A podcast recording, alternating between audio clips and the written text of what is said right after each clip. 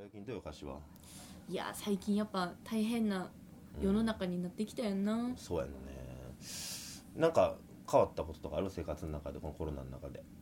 うーんなんやろな。お前誰？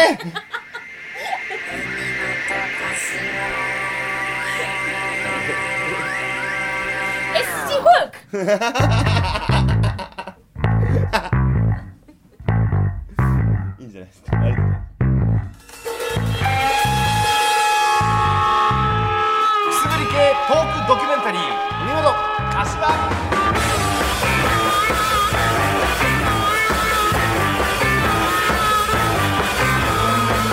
はい、ということで始まりました。第8回文元柏。この番組は関西出身の売れないミュージシャン文元大輔と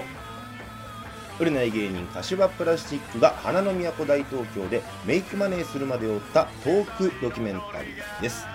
ということでね、え皆さんもお分かりかと思いますけども今日は柏君お休みと言いますか、まあ、この今のご時世を受けまして今回の放送はテレワーク方式でお届けしようと思っております。前半15分を私文元大輔がそして後半15分を柏君が一人喋りでお送りしていこうというわけで、まあ、ちなみにこれ僕撮ってるのが4月16日の金曜日なんですけども、えーまあ、言うてもね一人喋りと言いますと僕も慣れたもんでして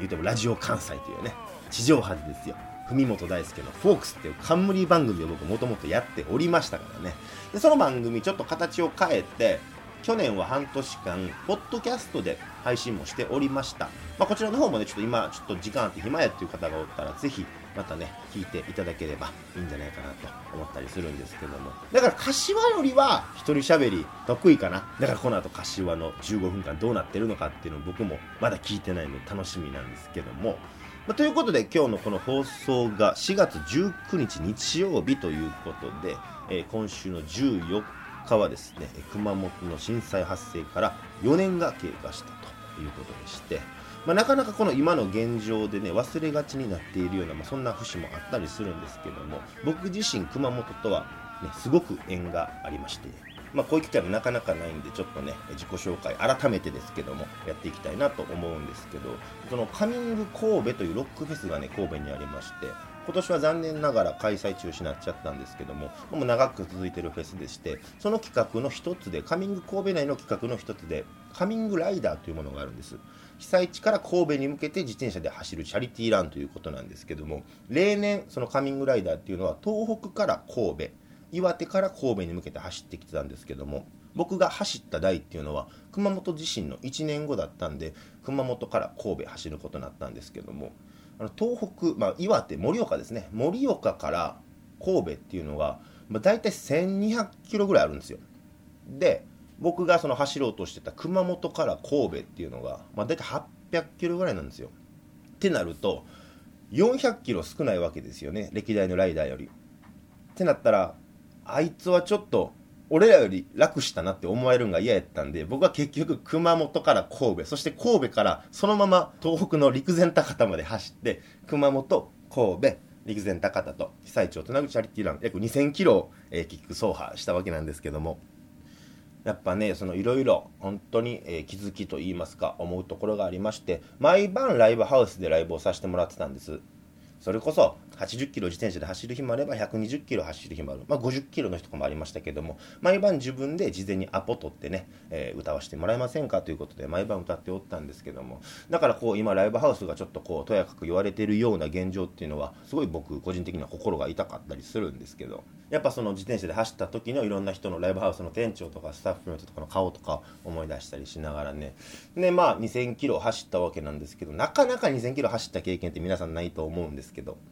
焦げはつくんですよ。いつかね必ず。自転車をこいで前に進んでればいつか目的地にはたどり着くんですよ。だから、えー今回のねこのコロナのこともそうですけども皆さん前を向いて頑張ってね、えー一緒に、えー自宅待機を頑張るっていうのもどうかと思いますけども乗り越えていければなとそんなことを思っております。ということでここで一曲を聴きいただきたいと思います、えーそのカミングライダーの旅でですね僕が作った歌なんですけどもその出発地点であった熊本そのこの震源地であった熊本の西原村というところがありましてその西原村にまあ僕も実際足を運んで、えーいろいろ、えそれこそ施設でお話を聞いたりしたんですけどもその熊本阿蘇空港の近くにあるたこ焼き屋がありましてそのたこ焼き屋が神戸たこ焼きというお店でして、まあ、やっぱ僕神戸出身ですから気になるじゃないですか。神戸たこ焼きってどういうことやろうと思って。で、まあ、その店入りまして、えー僕一人しかいなかったんですけどなんで神戸たこ焼きという名前なんですかとその店の大将に聞いたところ独学でたこ焼きを勉強してたから本場大阪っていうのはちょっと申し訳ないから神戸やったらええかなって思ってって 言ってましてふざけとんなと思いながら結構そのおっさんが音楽大好きやったりとかしてすごく仲良くなったんでその熊本の西原村にある神戸たこ焼きのマスターとの出会いを歌った歌を、えここで一曲聴いていただきたいと思います。聴いてください。文本大輔で「リバプール」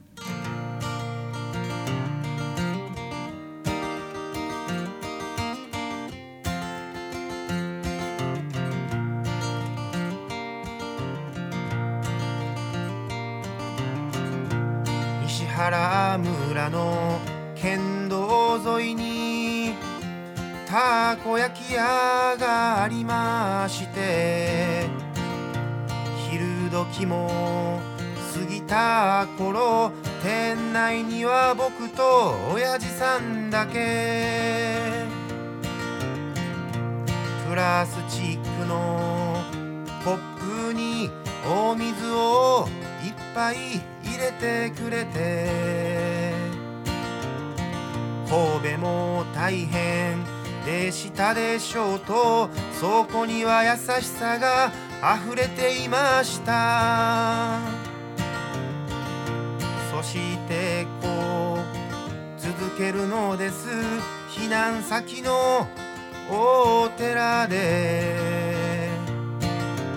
どうせ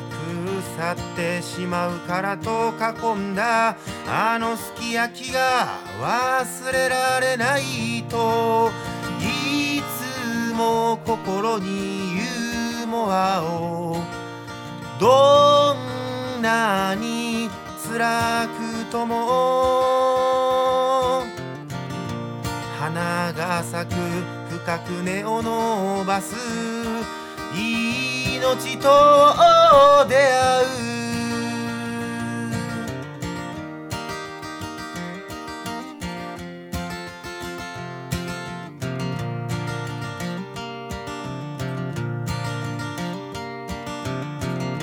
8個500円の丸いそれはどこのよりも美味しかったしでも大粒の涙に思えたのは僕が浮かれていただけでしょうか。白さの目立つスピーカーからは往年の名曲が流れておりこの街とロックの歴史を愛しげに語る親父さん曰く熊本は日本のリバプールその言葉の妙な説得力に背景ジョン・レノンあなたもきっと笑っていることでしょうね。つも心にユーモアを。どんなに辛くとも。花が咲く深く根を伸ばす命と出会う。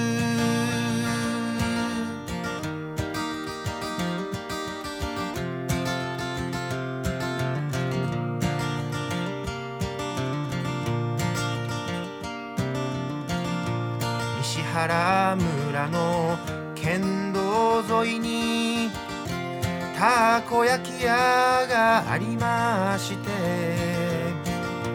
必ずまた会いに来ると扉を開いた僕に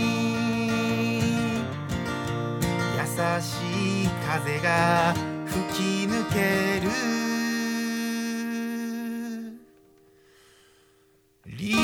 パールの風が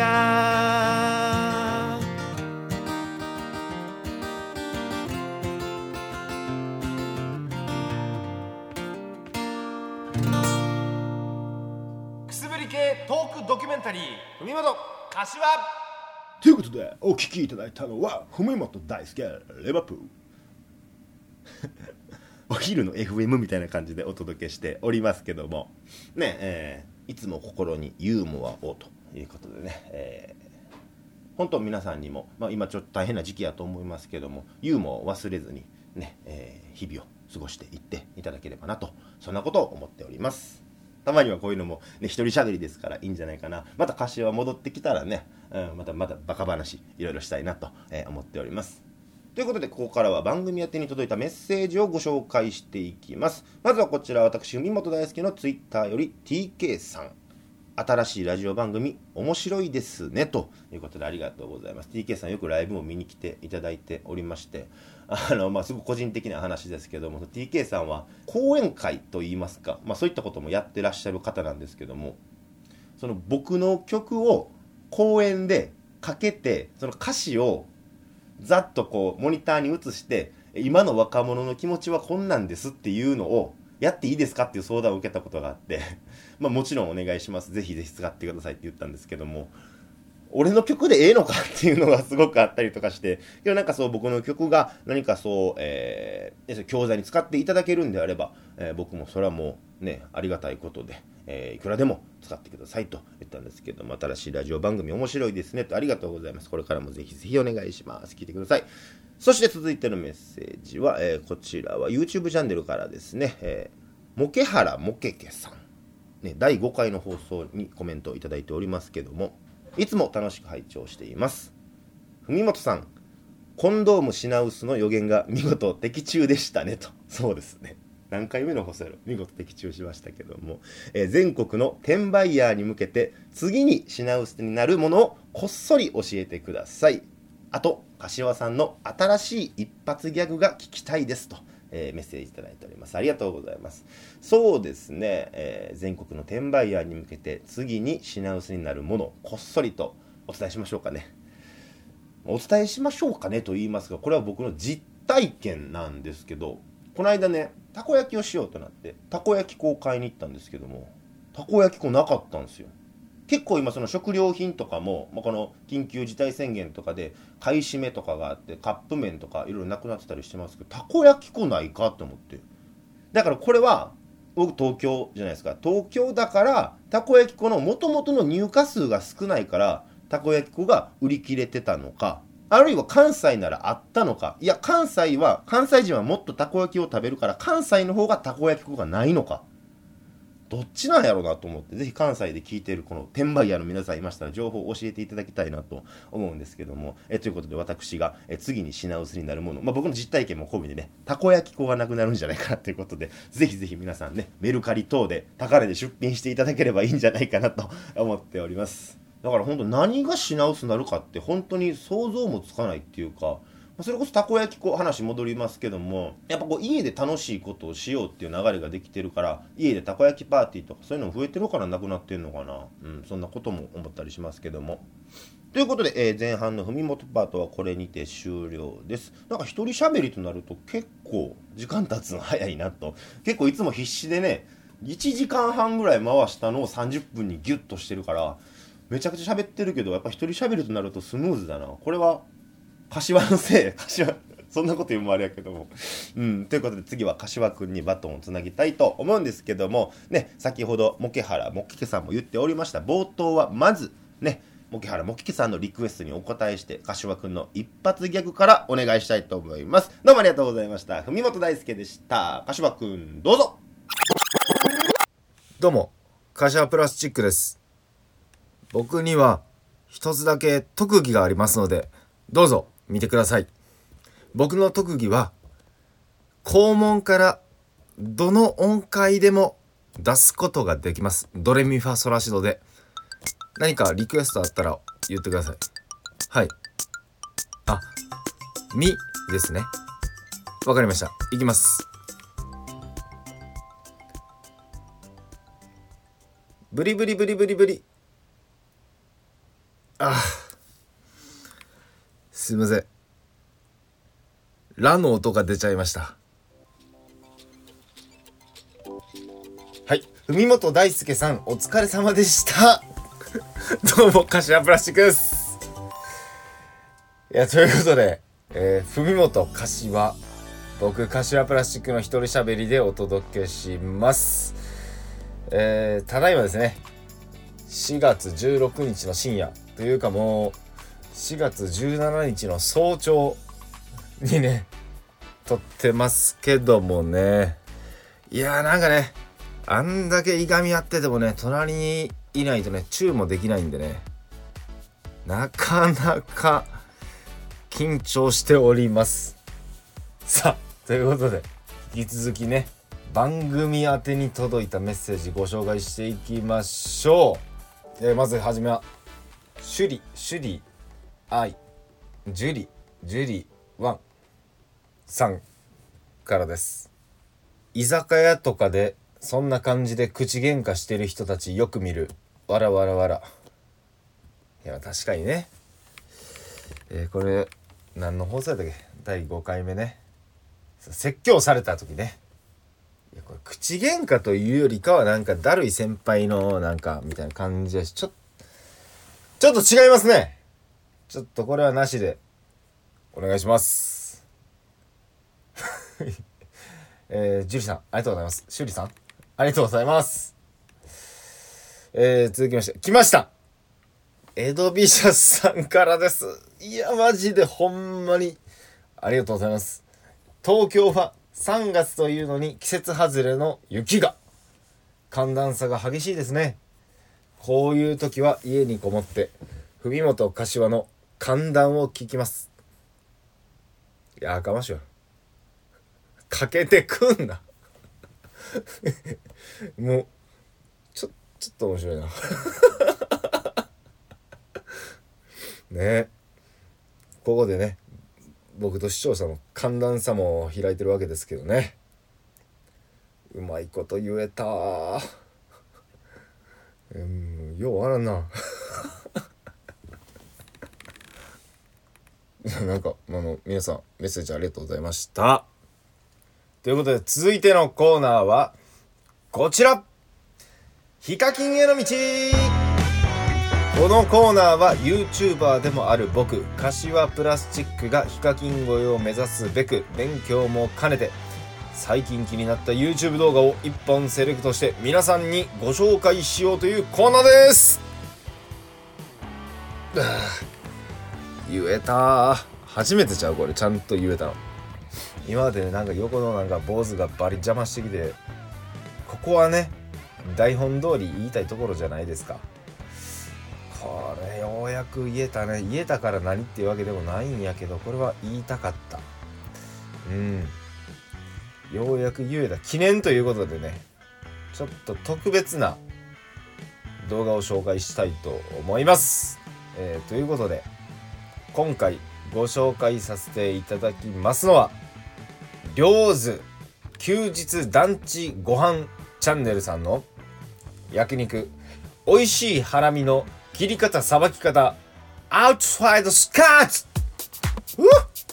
トでございます。これねあのーまあ普通に生きてたらこの動画にたどり着くことはまあ一切ないと思うんやけどなんでこれをちょっと見たかというと最近ですねあのー緊急事態宣言があって自宅にいないといけない、まあ、自粛要請があって。まあでもスーパーとか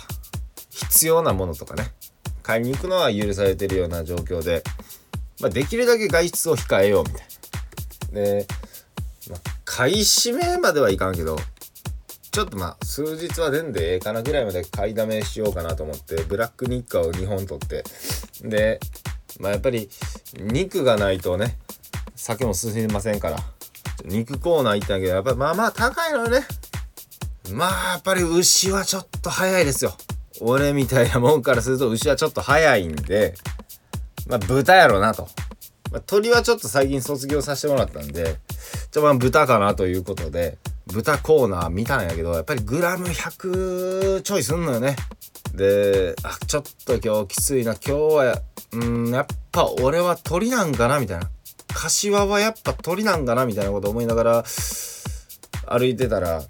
冷凍食品コーナーに豚のハラミが売ってましてその豚のハラミが 100g69 円っていうもう大丈夫かみたいな、ね、値段で売っててで普通にもう買ってウキウキでも豚のハラミめちゃくちゃ美味しいやん。あれを焼いて食ったら全然美味しなくてななんやろ味は美味しいんやけどもう歯になんか挟まるみたいな筋が皮が。そこでようやくね下処理をしないといけないなという気持ちになってその下処理をして食うたらめっちゃ美味しかったよ。めちゃくちゃ普通の話をしてるけどめちゃめちゃ美味しかったその豚ハラミのうまさがもう100%引き出された状態。なんなんかもうその筋とかってやっぱ切った方がいいね。割礼というかマジでそれはした方がいいと思った。でうちの包丁が2年半ぐらい前に引っ越してきた時になんかホームセンターで買った1,000円ぐらいのペラペラの包丁でなんかノコギリみたいな刃がついてんねんけどそこでなんかギリギリガリガリって切るみたいな感じで筋切りをしててんけどね。そういうのもあってね。すいやこれはなんかこれはマジで違うあ違なたが。うこの動画をねまず見ていただきたい。焼肉美味しいハラミの切り方さばき方。アウトサイドスカート。ここがようわからんけどアウトサイドスカートって何？これはここはようわからんけあどマジなたが。でこれの動画を見たらあの何を切るべき方かわかるからその肉の花正言ってくださいまず。以上ヒカキンへの道でした。これはあなたが泣いてもいい歌。俺が今そう決めました。誰とも分かち合わなくていい。一人でこっそり聞いとくれ。これはあなたが泣いてもいい歌。何があったか知らないが。3分ちょっとの約束さ。これはあなたが泣いてもいい歌。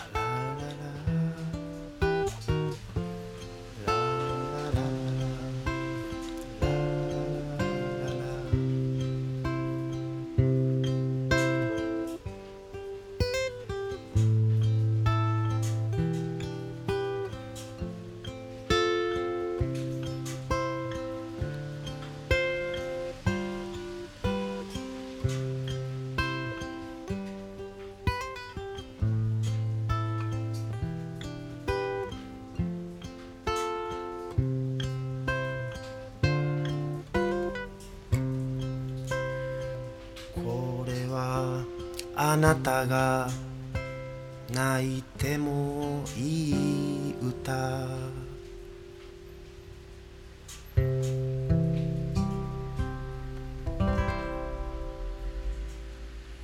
ということでそろそろエンディングのお時間です。これでいいんかな？マジでようわからへん。なんかね一人で今日喋って初めていつも独り言は言うけどこんなでかい音量で独り言は言わんからな。早く文元に会いたいね。まあ言うてますけど。えー、今あでも言うても15分喋ってますわ。えどうなんやろなこれ。まあなんかこんな感じやけどなんかやっぱりこうやってでもねラジオ撮るっていうのはできるだけみんなにもう家におる中でも楽しんでもらいたいって気持ちが、まあ、まあまあでかい感じですかね。人とかになんか広めて？面白いと思ったら。今日は特に下ネタとかないから広めれるやろ。いけるやろ。もう頼むわマジで。冬本と相談とかはしてないけどなんか次から多分コーナーとかやるから募集してお題とか募ってなんかやるからちょっと頼むわマジで。お願いね。お 終われるかこれで。ということでまた来週お耳にかかりましょう。俺が言うたらいいんかな。文元柏。